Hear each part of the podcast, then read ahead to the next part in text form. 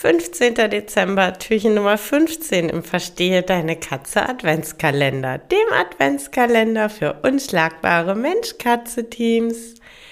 Ja, äh, markieren, markieren tun nur Kater. Ähm, nee, nee.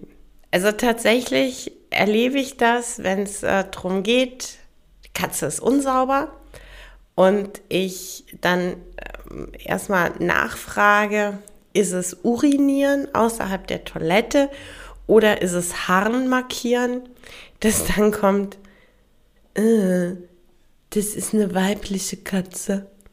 Äh, ja? Nochmal die Frage, markieren oder urinieren? Eine weibliche.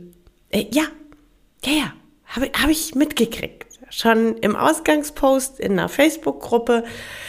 Ähm, darfst du mir auch gerne noch achtmal kommentieren. Bleibt bei meiner Frage. Äh, nee, weil, äh, markieren können nur männliche Katzen, können nur Kater. Nein. Doch. Hm, nein. Also markieren können tatsächlich Kater und Kätzinnen und tatsächlich ist es bei beiden Geschlechtern unabhängig vom äh, Kastrationsstatus. Also sowohl unkastrierte Kater als auch kastrierte Kater, sowohl unkastrierte Kätzinnen als auch kastrierte Kätzinnen können rein physiologisch Markierverhalten, also markieren mit Urin, zeigen.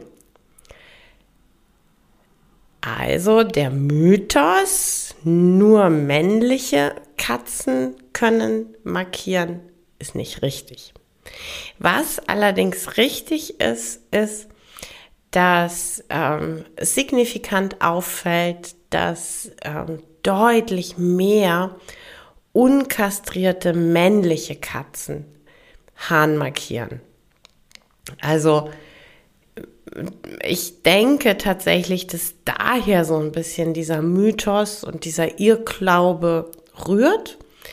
Der ist aber so nicht richtig.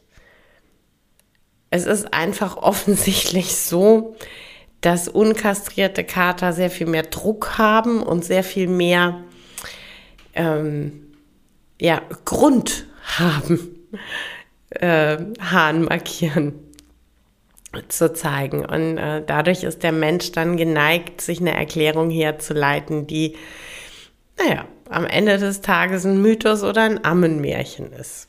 Deshalb, nein, nicht nur Kater, nicht nur unkastrierte Kater können markieren. Auch weibliche Katzen können markieren.